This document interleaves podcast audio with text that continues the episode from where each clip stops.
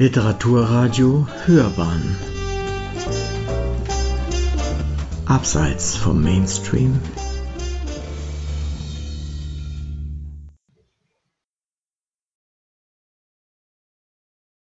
Literaturkritik.de Neues zu Thomas Mann. Der Sammelband Persönliche Erinnerungen an Thomas Mann präsentiert überraschende Fundstücke, die zum hundertjährigen Jubiläum der Nordischen Woche in Lübeck 1921 ediert wurden. Ein Beitrag von Wolfgang Bühling. Ein Beitrag aus der Redaktion Gegenwartskulturen der Universität Duisburg-Essen. Der vorliegende Band wurde von Dirk Kaiserer für das Thomas Mann Forum München als Band 9 der Schriftenreihe Fundstücke herausgegeben. Drei Erstdrucke erinnern an Thomas Mann in Lübeck und München bis 1933. Sie sind besondere Fundstücke, zeigen sie doch Thomas Mann ganz unmittelbar, aus persönlicher Nähe und spiegeln zugleich die politischen Diskussionen um den Dichter vor und nach 1933.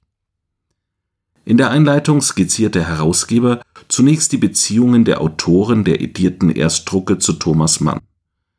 Im Sinne einer kritischen Betrachtung weist er darauf hin, dass diese persönlichen Erinnerungen subjektiv mit Fehlern und Schwächen, chronologischen Unschärfen und Lücken behaftet sind.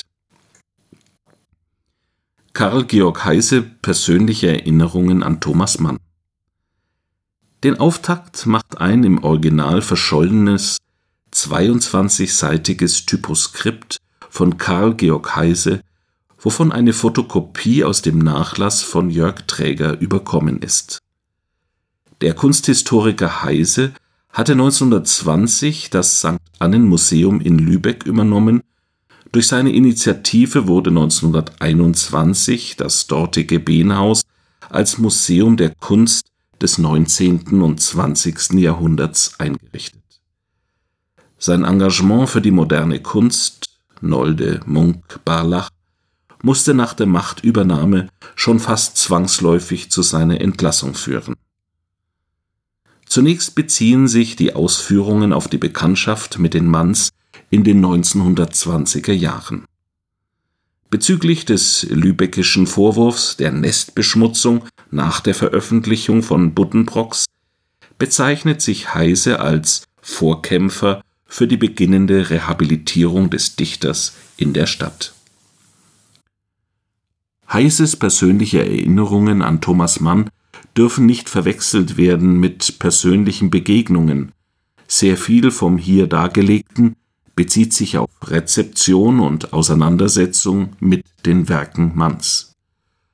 So beschreibt er ausführlich, dass er Buddenbrocks mit zitternder Erregung las, aber bei der Zauberberg nie bis zum Ende gekommen sei.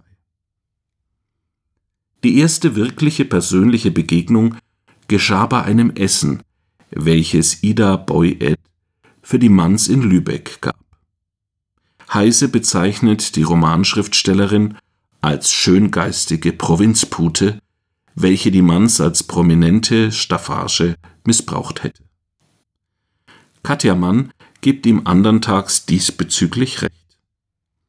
Ein Besuch bei Manns im Exil am Zürichsee 1934, von dem sich Heise ein tiefgehendes Gespräch über die politische Lage dringend erhofft hatte, endet damit, dass Frau Katja die Teestunde für beendet erklärt.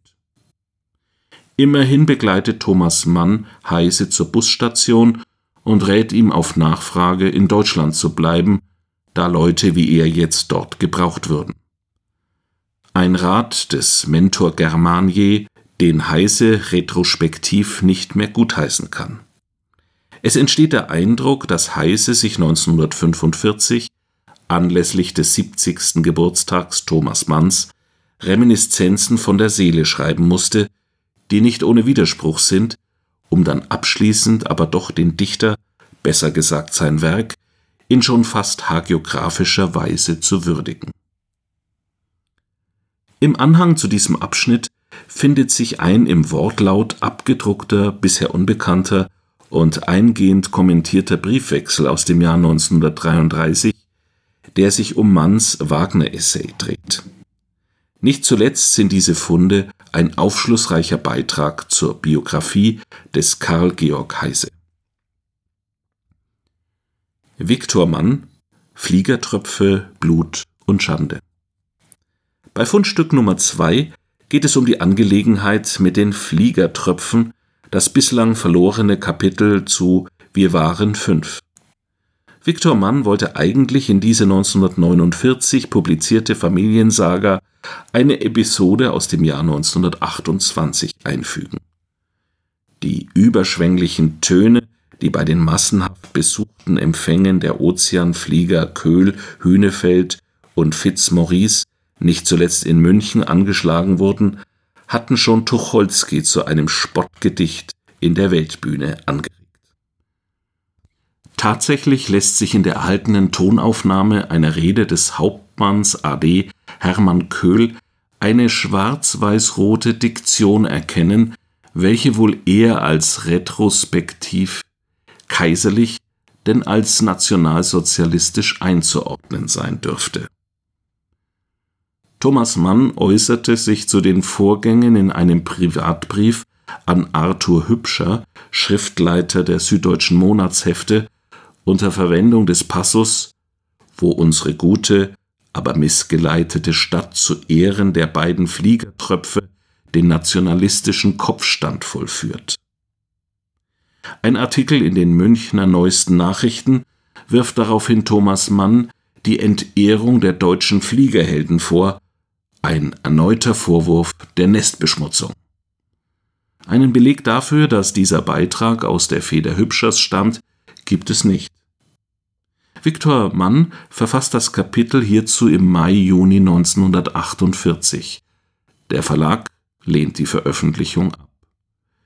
Dirk Heiserer hat es im Heinrich-Mann-Archiv der Akademie der Künste in Berlin aufgespürt. Manfred Sturmann Spaziergänge mit Thomas Mann Man benötigt schon die Hilfestellung des Herausgebers, um mit dem Namen Manfred Sturmann etwas anfangen zu können. Der aus Königsberg, Ostpreußen stammende Lyriker und Erzähler war Sohn des jüdischen Goldschmieds Hermann Sturmann. Nach Studien der Nationalökonomie und der Geisteswissenschaften, zuletzt in München, arbeitet er zunächst in einem Buchverlag, später als kaufmännischer Mitarbeiter in der Tabak-Großhandlung seines Schwiegervaters. 1938 emigriert er zusammen mit seiner Frau nach Palästina.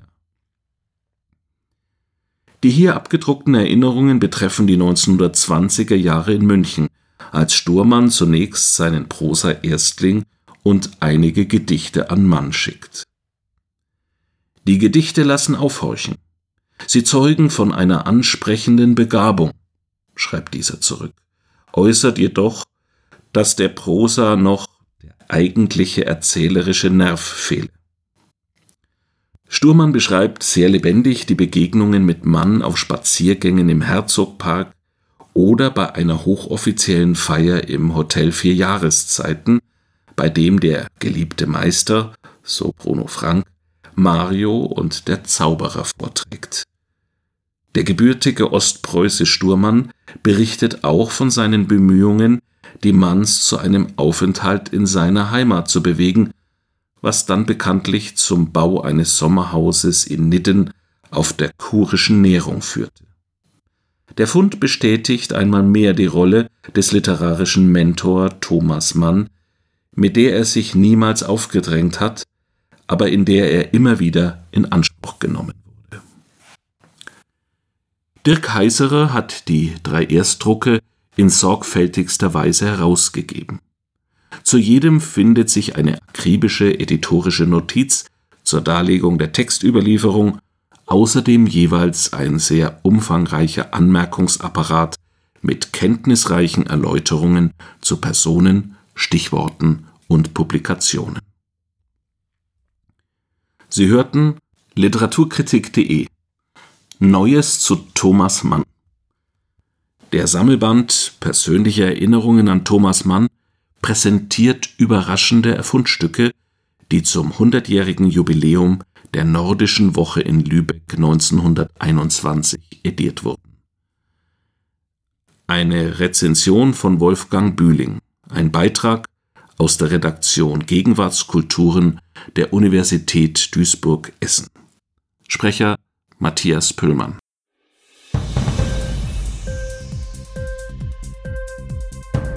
Hat dir die Sendung gefallen?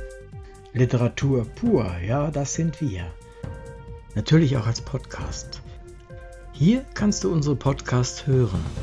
Anchor, Spotify, Apple Podcast, iTunes, Google Podcasts, radio.de und viele andere mehr.